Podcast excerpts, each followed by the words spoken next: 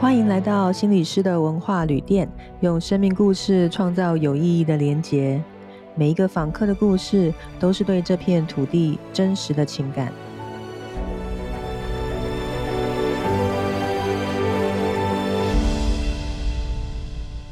从二零一四年以来，台湾的香港人越来越多，每年留下来居住和工作的港生也以倍数增长。他们都低调的生活在台湾各个角落。但其实异地的生活也不是那么容易。今天就让我们来听听两位港生他们眼中的台湾，还有回去香港之后的心情。我们今天岳阳到香港来跟一位年轻的伴侣某某跟 John 聊一聊。某某，你要不要跟我们介绍一下你自己？嗨，大家好，我叫某某，然后今年要讲年龄吗？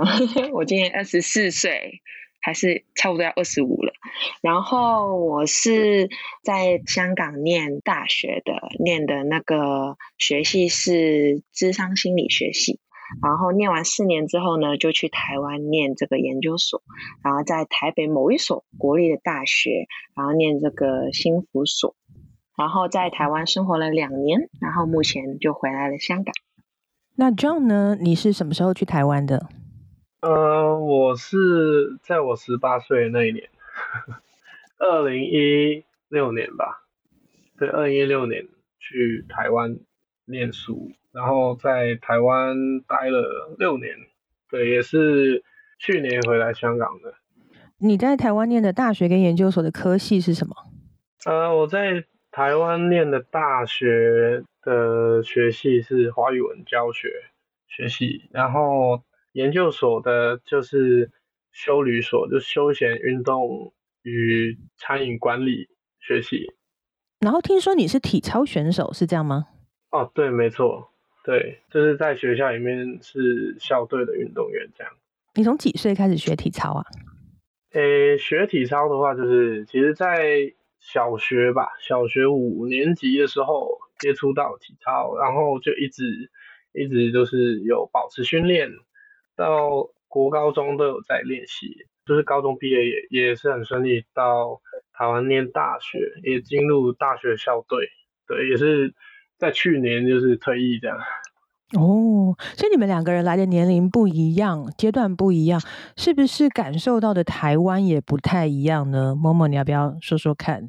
对呀，就是因为我是在。John 去台湾念大学的那一年认识他的，然后呢，所以我也蛮了解他在台湾生活的时候的一些情况，或者是他遇到的一些经历这样子。所以对我而言，我就会蛮期待我会遇到差不多的。就是遭遇这样子，就可能会遇到很多新的朋友啊，然后可能上课也有很多课余的活动这样子。但是因为我是念完大学才去台湾念硕班的，所以其实那个冲击还蛮大，就跟我期待的东西。然后因为我是大学毕业就二十二岁，然后去台湾念研究所，然后因为呃研究所其实就没有很多大学会有的一些活动，比如说是一些。给新生参加的一些可能三天两夜的活动啊，或是很多各式各样的社团这样子。然后基本上我一进去就是念书，然后念书的念书。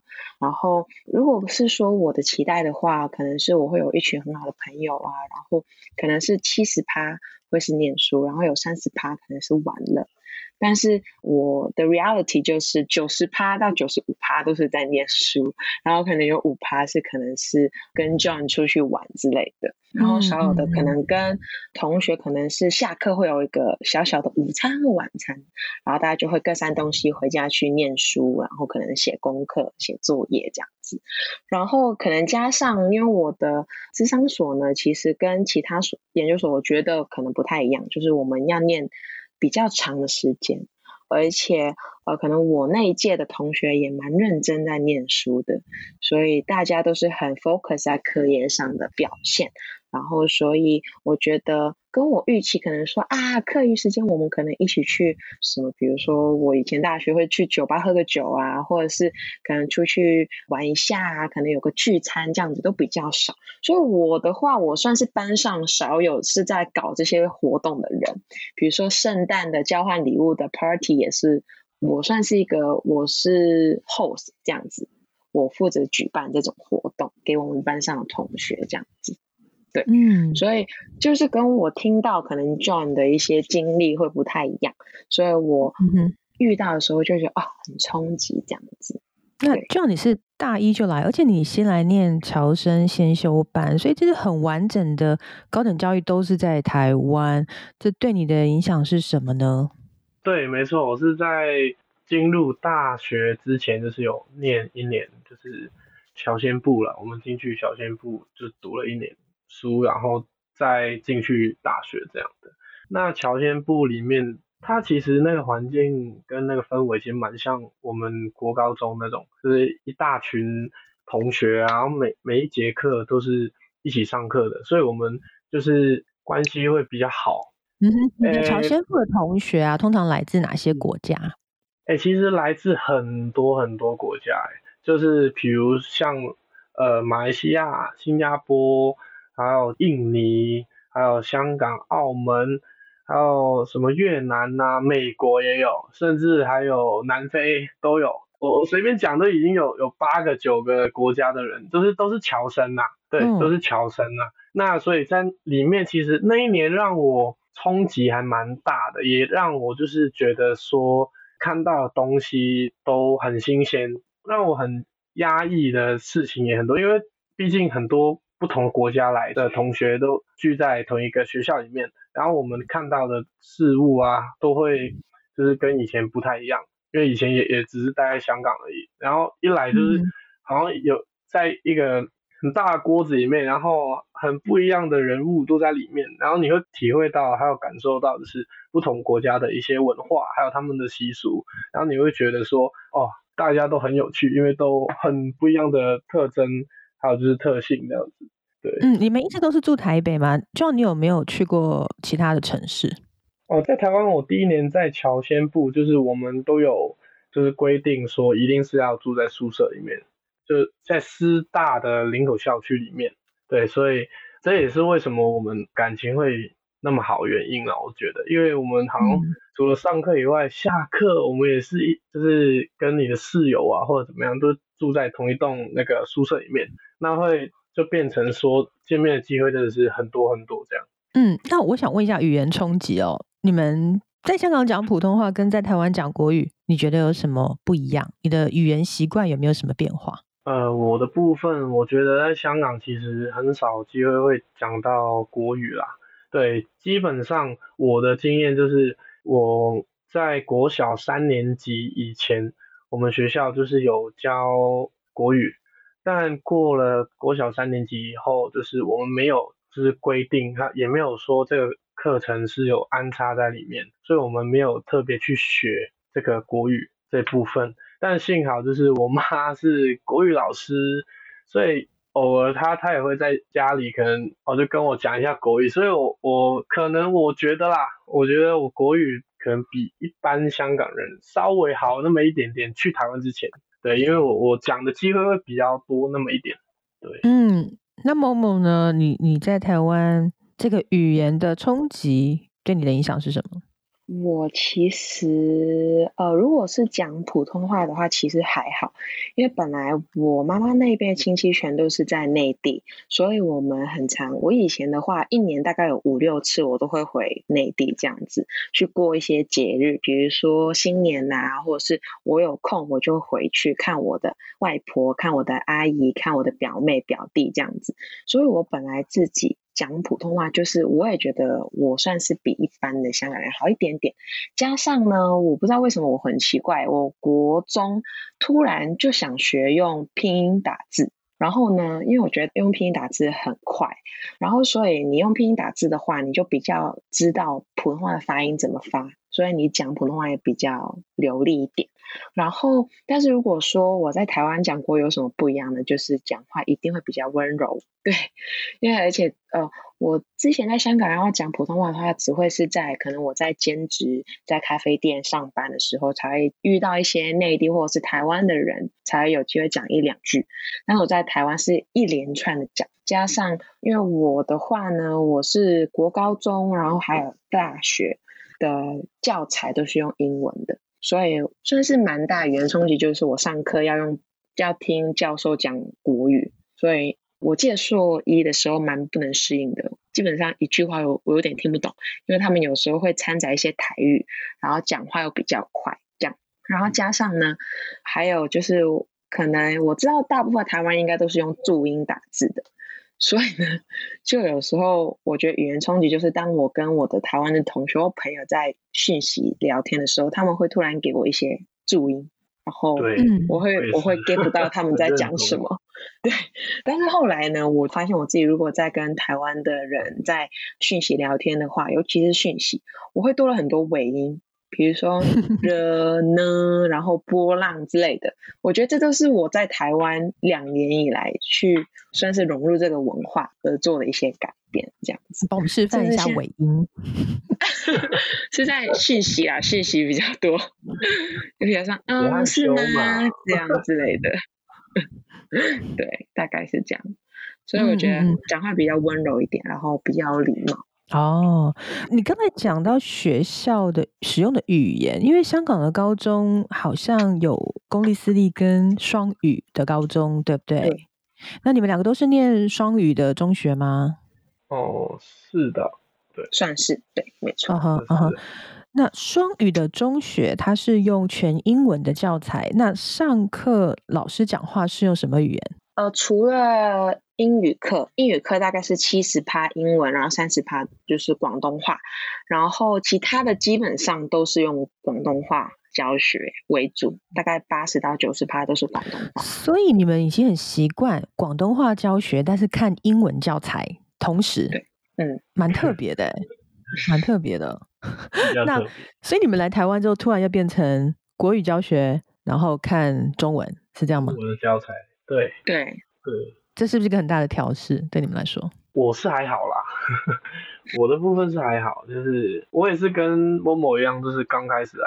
想要冲击，就是大概也是我本来以为我的国语还不错，那结果来这边就是前面一两个月有点小冲击，就觉得哇，怎么讲那么快啊？然后有点听不懂哎，还很想要就是跟老师说可以讲慢一点嘛，但是我看旁边的人好像都还好啊，都听得懂啊，就不好意思讲。那某某你来已经是念研究所了嘛？那这个语言的调试对你来说，我觉得对我来说应该会比较大一点的原因，是因为我在大学跟研究所念的是一样的科系，所以呢，我在大学的时候是看英文的教材，比如说一些专有名词啊，例如是心理学的理论，弗洛伊德，然后我们以前是 Sigmund Freud。然后我在台湾就要知道他是弗洛伊德，对，嗯，然后或者是阿德勒啊什么之类的那些相关的心理学的一些名词，我都要重新学习这样子。然后看一些教材，也要花比较多的力气去翻译，那是什么意思？很多不同的一些专有名词，我都重新用中文翻译一次，这样子。嗯嗯嗯。那你们感受到除了语言呢，教师文化里面的师生关系跟教育方式？你们体验到的是怎么样的差异，或者是相同？我觉得就教室里面的话，就是可能老师跟学生的部分吧。我觉得在台湾的话，感觉就会有点阶级观念重一点，就可能会对老师比较尊敬一点，就跟老师可能那个距离稍微会拉远一点，就是嗯，对，会会很客气，或者就是很很有礼貌，很尊敬老师这样。那呃，在香港的话，就是跟老师的关系会偏向朋友，对，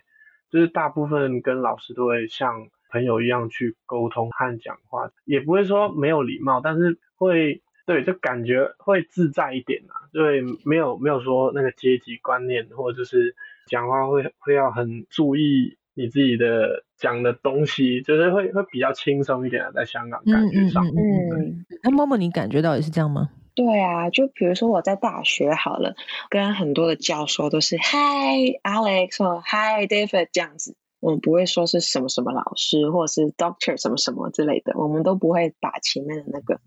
就是拿出来讲。然后，但是可能在台湾，我在念研究所，我可能我预期的，我会跟很多老师都是 Hi 谁谁谁这样子之类的。然后，但是后来我发现，原来是要什么什么老师，什么什么老师，然后见面可能要微微的鞠一下躬，就可能头要低一下这样子之类的。嗯，当然我我在香港也是有啦，但是我会觉得在台湾那个氛围是，嗯，他是很尊敬的老师，所以我要这样子做这样子。然后或者是在香港的话，如果那个老师讲错了一些东西，或者是我觉得有一些，因为我觉得有一些 question，我会直接问。但是我觉得在台湾是氛围让我有时候就算我有问题，我也会有时候不敢去问。我会觉得说，哎，是不是其实是我 get 错了吗？会先自我怀疑一下，再去想说是不是老师有一点呃可能讲错了之类的。就有一种，我觉得是这个氛围让我有这种感觉。你们在落地就是来台湾的第一年啊，你们最先感受到的文化差异是什么？对我而言，其实因为我我我那时候我来的那一年就是我十八岁那一年，我觉得这跟年龄有有差，就是因为我我来的时候我就抱着一个要接受很多新的事物、新的挑战，所以我那时候其实老实说，我刚来的时候我没有觉得说文化差异到很大。那到后续的话，我会觉得感觉文化差异就比较大的，可能就是一方面是台湾的节奏。会比香港慢一点，对，因为香港真的很快很快。所以意思是台北的节奏比香港慢？嗯，对对，但是以我所知，台北其实已经是台湾最快的节奏，所以我我觉得大家可能就会感觉到香港是有多快，就连我我生活在台北，我都觉得哦，台北好像有点慢，所以香港是真的 超级快。你们你们做什么事情的时候会觉得慢？呃，像是在捷运上面。走路或者在街上走路，像我们可能上下班的时候吧，我可能很很赶时间的，一直在走，一直在走很快，但是发现好像我都比人群走的快一点的的 感觉。对，然后像像我回来香港，我觉得哦，对，这这节奏就是我感觉在台湾不一样的的一个节奏，就像我我在香港在地铁站那边走，哦，那个节奏都同步了，整个。嗯，那空间的使用感是不是也是不一样？对空间的部分，就一定是在台湾会比较大一点。对，那因为香港的人口密度真的实在是太多太高了，就是香港的面积是比台北还小那么一点点。就你可以想象，你当做是跟台北一样大，但是在台北塞了八百万人，对，所以它人口密度是非常非常的高的。所以我我们在香港可以就是感觉到，你使用的地方会比起在台湾会。小很多了。在你们在台湾租的那个房子的空间大概有多大？然后在香港大概有多大？我们在台北租那个房子大概有十六平吧，对吗？有点忘记。独立套房十六六平。对对对，十六平上下这样。呃，如果换算到香港啊，有点难换算。我觉得有点难呢，因为我们现在是跟家里人住，然后是住不是独立套房，但是我们在台湾是住独立套房，就是一整个空间这样子，只有厕所一个这样子。然后如果这样子说，我觉得是物价很贵吧？我觉得是这样。就比如说，我现在如果我香港的朋友要住一个十六平的房子，可能要三万或四万台币，但是我们的话是两万包水，然后包电，然后垃圾代收。然后有管理员这样子，然后所以我觉得是因为我们的人香港人口密度很高，所以其实地很贵，嗯，然后土地问题很严重，所以要租到一样差不多空间的房子的话，要更贵很多这样子。嗯嗯嗯嗯。那除了这空间以外啊，在人际互动上面，你观察到的文化差异是什么？我的话，应该最冲击的是。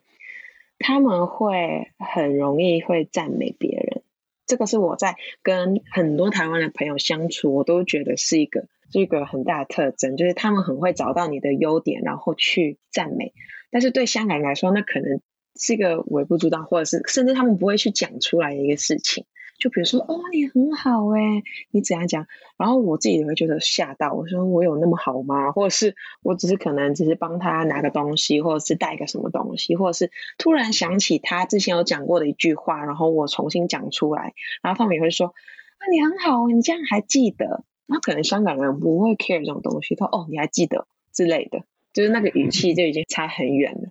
我觉得这个是让我在台湾为什么。我觉得那段时间的我自信心还蛮好的，就是会觉得说哦，对自信心，我会觉得哦，原来我在别人眼中还蛮不错的，或者是哦，他们原来看到我这种优点，我以前都没看到。我觉得这个是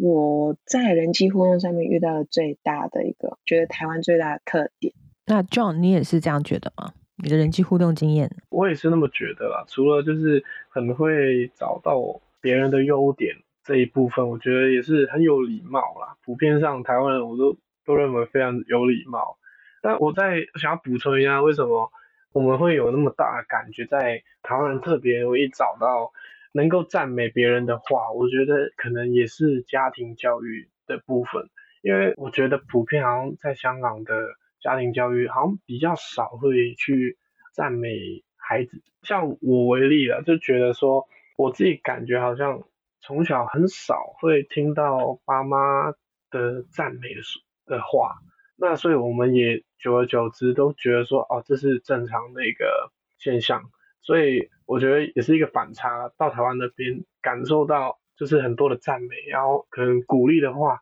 让我可能会一开始有压抑，然后后面到习惯就觉得说，哦，这个这部分原来是那么美好的。对，那接着说就是礼貌这部分，我觉得。台湾人礼貌这部分真的是非常的有礼貌啦。对，什么时候你会觉得台湾人有礼貌啊？就不管小吃摊呐、餐厅的服务员啊，还有就是可能便利商店的员工啊，就是都很多可能进去以后说欢迎光临，然后可能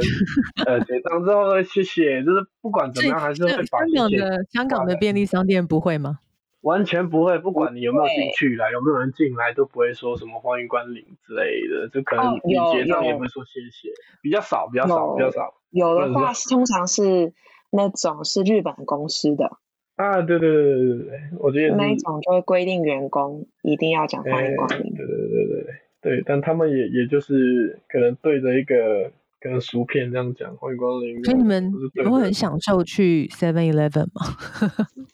呃，后来好像习惯了吧，我们就 因为通常去 Seven Eleven 都很赶时间，所以就是我们好像也没有想太多。但我觉得除了对我觉得礼貌还有热情，因为我突然想到一个故事，很想分享，就是在台南，我记得我跟 John 有一次去台南，然后去夜市，然后刚好去一个小摊子去选那个耳环，然后呢，突然呢。我我忘记大概的那个 detail 的故事是怎么样。总之，我就选到一个耳环，我觉得蛮漂亮的。然后好像是呃买三件有比较便宜这样。然后那个老板娘呢就很热情在跟我们聊天，然后还讲什么说啊跟 John 说说什么。男朋友一定要买给女朋友的啊之类的，然后他就很热情的推荐一个两个，我不知道 John 还记不记得这个故事，但是对我来说，我就觉得很深刻，因为这个老板娘真的很热情，然后很 nice，然后呃是我很很喜欢的那一种爽朗，然后很直接的那一种人，所以我就觉得，所以为什么我很爱去。除了台北以外的一些城市去旅游，就是因为我觉得每一个地方都有他们的文化，然后都让我觉得很舒服。这样，嗯嗯嗯嗯嗯，哇哦，好特别，好特别的经验哦。那如果是相反过来，国际观呢？你觉得面对外国人，香港人跟台湾人的态度有什么相同跟不同吗？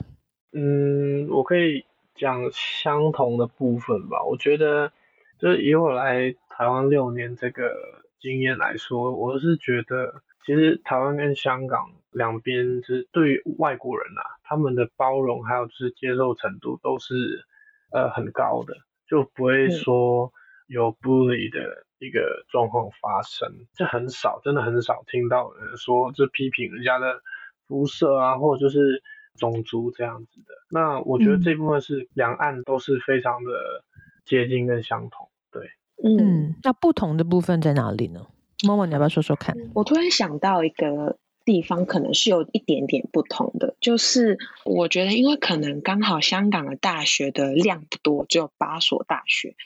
然后台湾有很多，我也不知道总数是有多少，所以我觉得，呃，有很多机会让外国人来台湾念大学，比起就是外国人去香港念大学。嗯哼，呃，当然，通常在香港的外国人大多都是来工作。然后可能台湾就是比较多是呃那个年龄层比较广的，所以我觉得可能呢，我我自己感觉到可能台湾人会更 nice 一点嘛，或者是他们更习惯跟外国人相处，或是在街上遇到很多的外国人，我觉得是这样子哎。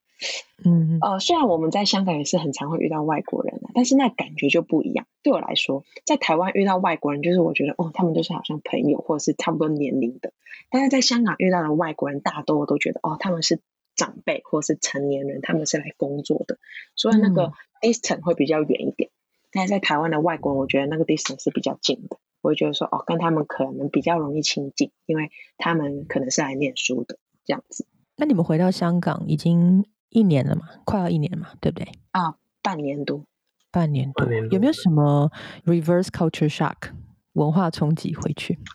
我先讲吧，因为我待在台湾也是有很长很长一段时间，所以像是可能一些台湾的文化，还有就是节奏啊，我都已经非常的习惯。所以当我回到香港，可能很大的冲击就是好快哦，就是。整个节奏变好快哦，然后人们不会像台湾人那么有礼貌，但是我觉得也不是说他们没有礼貌，只是他们没有不会很常把就是感谢或者就是感恩的话挂在那个嘴上，所以一开始刚回来的时候会觉得有点不太习惯，像是可能哦你结账了，你说谢谢，你要等他讲一句谢谢，就会很就觉得好像少一点东西。但这我觉得也是很快就适应回来了，对，还有就是另一方面可能就是地方的大小吧，对，因为回来之后就是我讲过，香港人口密度比较高，所以你会感觉到好像满街都是人，很挤很挤，车辆很多，人很多，但是地就是那么小，对，大概物价水平啦，一开始我回来我会把那个可能。去 Seven Eleven 可能看到一瓶饮料，我把它换成台币，我想说哦，怎么这么贵啦？对，那个物价好贵。回来我一开始觉得同一个东西，可能一个柠檬红茶好了，在台台湾可能啊就二十元台币，然后回来变成可能四十块台币，然后我想说嗯还要买吗？但是很快我就是适应回来哦，这边是香港是这样啦。对，默默有跟我讲说。你要赶快适应啊！这边是香港啊，你不要把它变成台币，在那边一直算。他说：“OK，好吧。”对，主要是这几个问题了。一一回来，可能冲击会稍微比较大。对，你在台湾待六年嘛，对不对？对。嗯嗯嗯。那 Momo 呢？你回去香港又是什么样的感受啊？哦，我觉得可以补充一个东西，就是因为这样子，我们。有一个生活习惯，有个很大的改变，就是我我的话，以前大概在台湾可能两三天或者是一两天，至少有一杯的手摇。我在 香港完全不会喝诶，我们在香港完全不会喝手摇，因为香港手摇至少哦一百二十块台币以上的一杯，可能很普通的可能红茶或者冬瓜茶，可能什么真奶，可能要到两百块。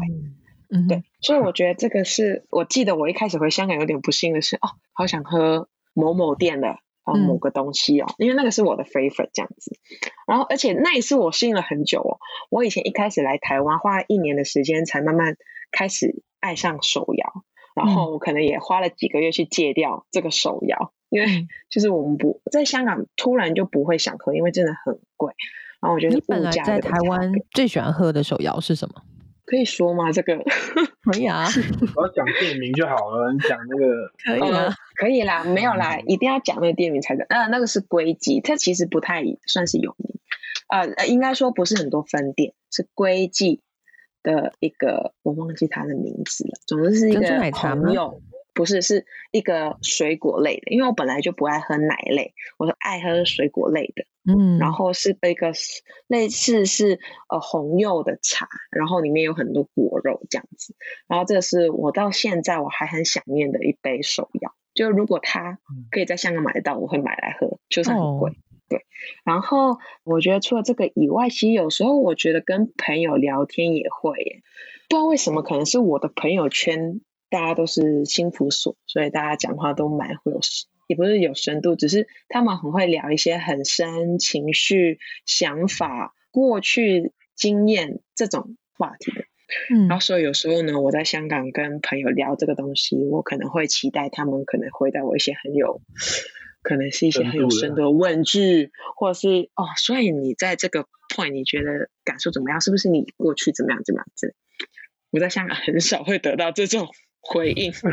所以有时候我会觉得很无法适应，因为呃，可能就算是在可能我在实习或者是在学校或怎么样，跟一个可能有时候那个人甚至不是心腹系的人哦，心腹所的人，他们就是一个我在可能是透过 John 认识的一个台湾的朋友这样。他们有时候也会突然很认真的回答我一些我蛮想听到的问题或是回答。那你跟香港的朋友都聊些什么话题？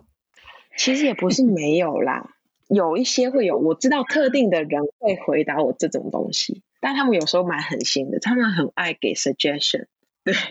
比如说啊，那那你就这样就好啦，那你就那样就好了，就是可能。聊也是会聊这种东西，也会聊自己的情绪、自己的经历，但他们可能会比较多给建议吧。嗯，也不是不好啦，只是就是 reverse culture shock。我突然就台湾的朋友跟香港的朋友跟他们两种人聊天的时候，都会有不同的回应，这样子。我最后想要问你们，来台湾的这一段对你们的人生意义来说，代表着什么呢？我觉得来台湾。的这一段过程对我来说是蛮重大的，有有着很重大意义的。我我会用成长跟自我实现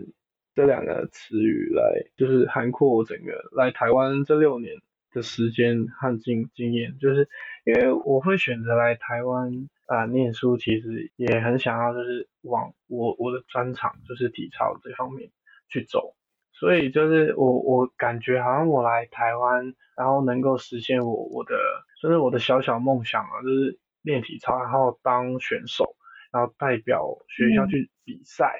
对，然后所以我觉得说我我来台湾这个过程，我得到了我要的东西了，然后也也就是因为前面有讲到说台湾的文化还有人都很容易给赞美的说的话语。然后我整个成立在台湾里面的文化，然后让我自己也很有自信，就是因为能做到我的专长，办得到我自己喜欢的事情，所以也也同时让我有很有自信，就会可以跟别人说，哦，我来台湾有做到我想要做的事情。对，那我觉得这个部分是在台湾这段时间我得到最大的一个点。好棒的礼物哦，恭喜你！嗯，对对对，谢谢。那某某呢？某某我的话，我觉得虽然我去台湾的时间不长啊，我觉得两年呃也不是很短的时间，但也不是说像 John 一样是很长，可能六年这样子那么长的时间。那当然，我跟他啊谈恋爱那段时间，我常去台湾，就是我可以一年去七次，但我那时候还是以一个旅客的身份。就是去台湾玩的，但是因为疫情关系，其实我跟 John 待在台湾一年半都没有回香港。就之前二零二零到二零二一那一年半这样子。然后我觉得在台湾，第一个我觉得很重要，其实真的是自信心。因为其实我以前在香港曾经有厌食症状，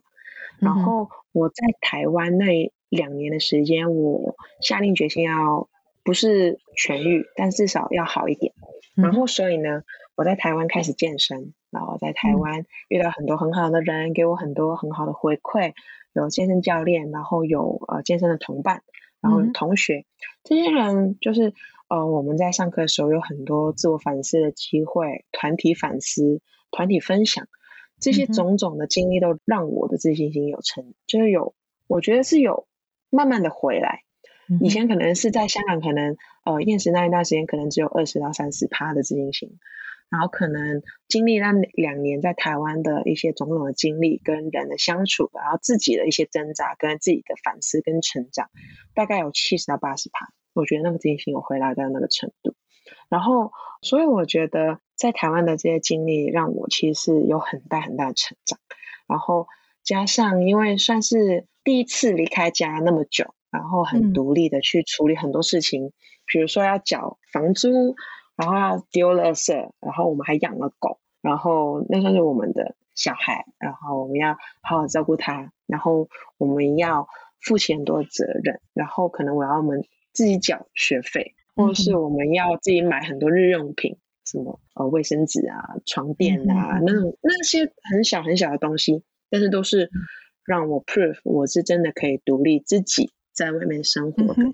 嗯，对，这样经历我觉得都是很有意义的。然后，呃，因为其实，在台湾做智商跟在香港做智商是完全不同的东西。怎么不一样呢？我觉得在香港要做智商是个别智商啊，尤其是是很难的。然后台湾比较多资源嘛，然后也比较多人尊重智商这个行业。嗯，然后所以我觉得在台湾实习那那一年，我觉得真的让我。proof 我原来做自己开心、喜欢做的事情是那么开心，然后也证明我是真的可以做智商。然后当然这是我透过督导或者是教授、同学个案的回馈，种种的回馈，让我知道原来我在智商这个东西我是有我的天分在的，我是可以做到。然后我的个案的回馈当然也让让我知道，我陪伴他们的这个过程我是有能力的。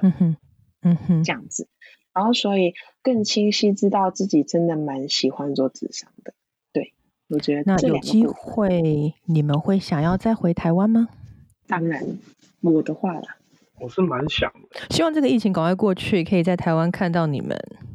真的，我们很想回去。嗯，那